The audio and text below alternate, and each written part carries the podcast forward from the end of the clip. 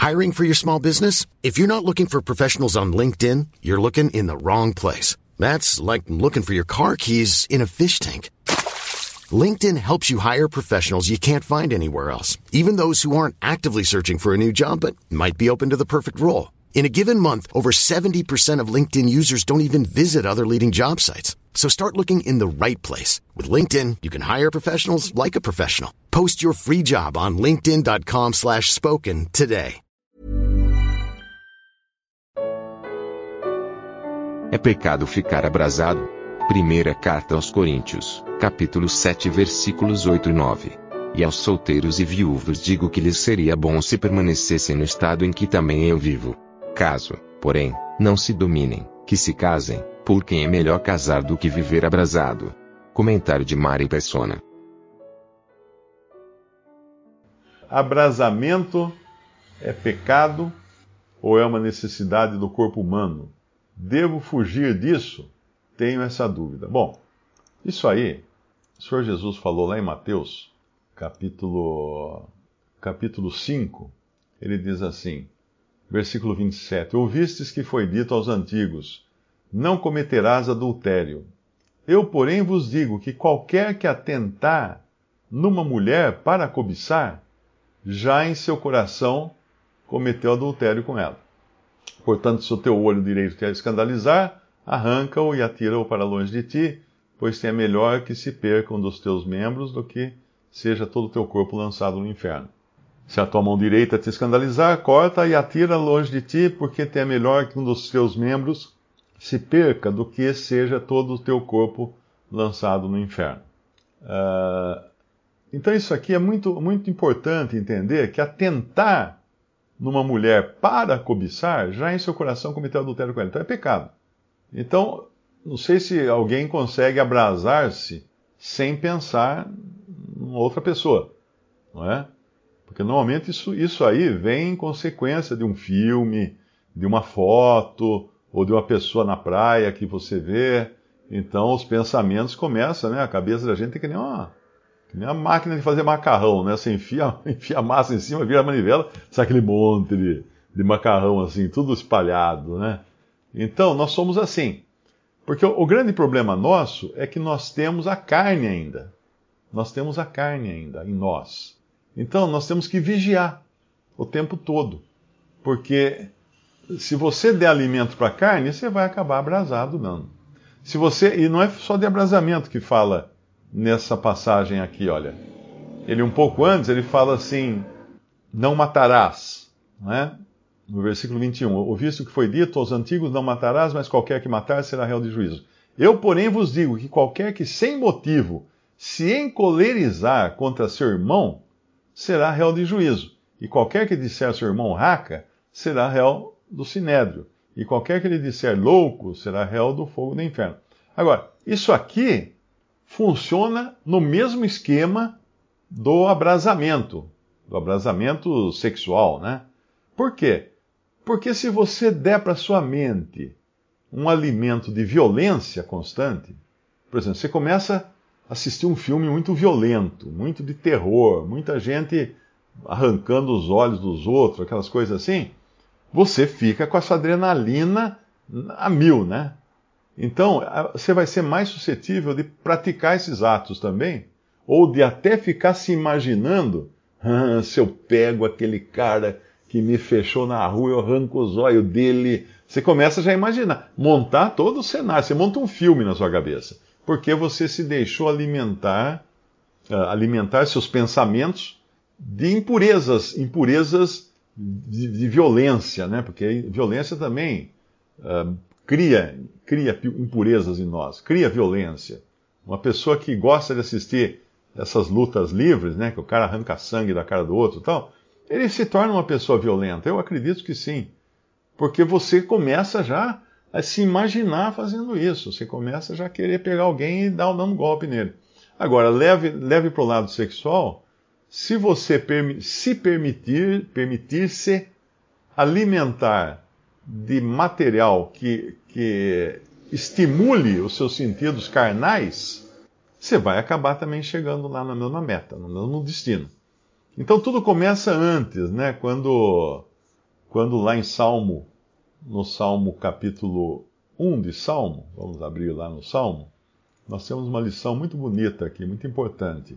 O Salmo 1 diz assim: Bem-aventurado o homem que não anda segundo o conselho dos ímpios, nem se detém no caminho dos pecadores, nem se assenta na roda dos escarnecedores. Antes tem o seu prazer na lei do Senhor, na sua lei medita de dia e de noite. Veja que interessante aqui, que é um processo. É o homem que não anda, não se detém e não se assenta. Ou seja, ele anda, ele para, ele senta. Então foi um processo. Começou andando junto. Então, se você andar junto com amizades violentas, você vai assimilar. Se você andar junto com amizades que vivem falando só de sexo, só de, de perversão sexual, coisa assim, você vai se alimentar disso também. Então, andar, começa andando. Depois você acaba parando. Depois você acaba sentando. Ou seja, aí, como, como eu disse antes, nós ainda temos a carne em nós.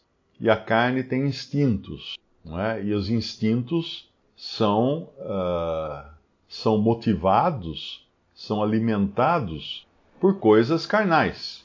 Tem coisas carnais que são lícitas. Né? Por exemplo, no casamento, o homem e a mulher eles têm desejos carnais um pelo outro, né? porque faz parte da natureza humana esses desejos. E dentro do casamento não é pecado isso daí. Agora, quando você já começa a buscar fora para estimular esses desejos, né? estimular esses instintos que são naturais, mas são instintos. Aí você pode acabar caindo.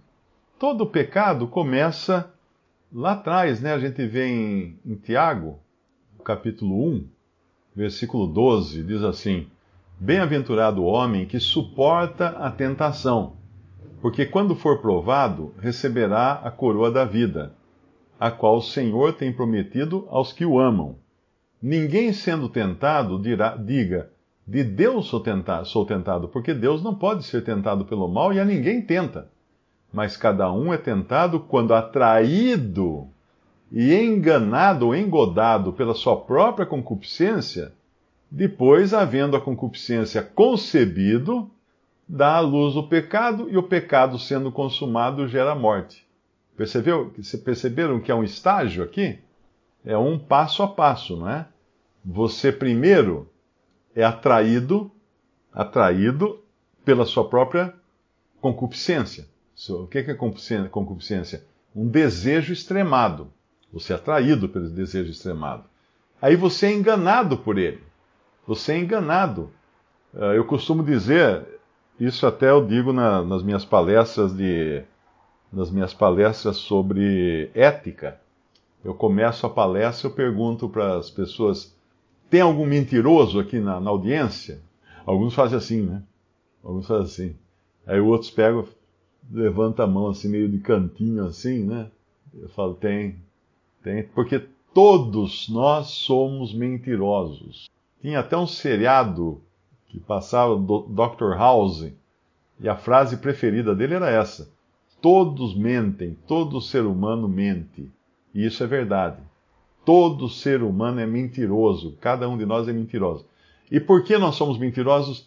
Nós mentimos e nós mentimos e acabamos nos enganando a nós mesmos. Eu vou explicar como é que funciona o processo. Por que, por que existe corrupção, por exemplo? A gente sempre ouve falar nos jornais, corrupção daqui, corrupção dali. Tá? Por, que, por que tem corrupção? Porque a pessoa, o corrupto, ele pensa assim: ah, Todo mundo faz, né? Os outros também fazem. Pronto, ele já, ele já começou a enganar a si mesmo, ele começou a contar uma mentira para si mesmo. Ele fala: Não, eu vou parar só 10 minutos aqui na vaga do deficiente, porque agora não vai ter guarda passando aí. Ele está tá contando a mentira para ele. E aí ele acredita na mentira dele. E daí quando ele volta tem uma multa pregada no, no para-brisa do carro. Então nós contamos uma mentira para nós depois nós acreditamos na mentira e aí a gente pratica o pecado. Então, é, é o, por exemplo, é o cara casado que começa a se engraçar com uma, uma mulher na internet, né? Mandar mensagens e tal, e, e conversa vai, começa a criar clima e tal. E ele já contou para si mesmo a mentira de que ele vai parar a hora que a coisa começar a ficar meio séria, ele para. Não tem freio. Não tem freio. A carne não tem freio. A carne a gente não para, a carne a gente foge. Né? Você, não é que você está indo naquela direção, você para. Você foge para outra direção, você sai correndo. Tá? Sai correndo. Então, aqui é o que diz em, em Tiago. Não é? Uh, é atraído, você primeiro é atraído. Aí você é enganado pela sua própria concupiscência, seu, próprio desejo. Ou seja, você conta uma mentira para si mesmo que não é tão mal assim, que todo mundo faz. Vai ser só essa vez. Depois eu não faço mais. Aí você começa a contar as mentiras para você. Depois, versículo 15, havendo a concupiscência concebido, ou seja, ela já está grávida. Já está grávida a sua concupiscência. Você já está barrigudo e não percebeu, ou barriguda, né? E nem percebeu que já tem gravidez. Vai nascer, vai nascer coisa ruim daí, né? Porque a concupiscência, tendo concebido, dá à luz o pecado. E o pecado, sendo consumado, gera morte. Percebe? Esse é o processo uh, do pecado. Visite respondi.com.br. Visite também 3minutos.net.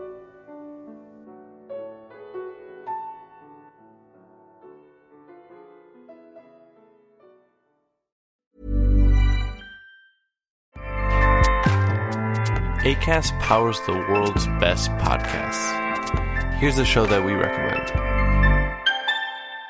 The Real Housewives is a guilty pleasure for most, but if you're looking to not feel guilty about that pleasure, tune in to Everything Iconic with me, Danny Pellegrino, where I break down all the messy moments and behind the scenes antics of Bravo's popular franchise. And on Everything Iconic, I also interview celebrity guests like Kelly Ripa, Kiki Palmer, Drew Barrymore, Cameron Diaz, and more about their guilty pleasures, their past work, and so much more. So if you're pop culture obsessed and find yourself watching way too much reality TV like me, tune in to Everything Iconic with Danny Pellegrino wherever you listen to podcasts.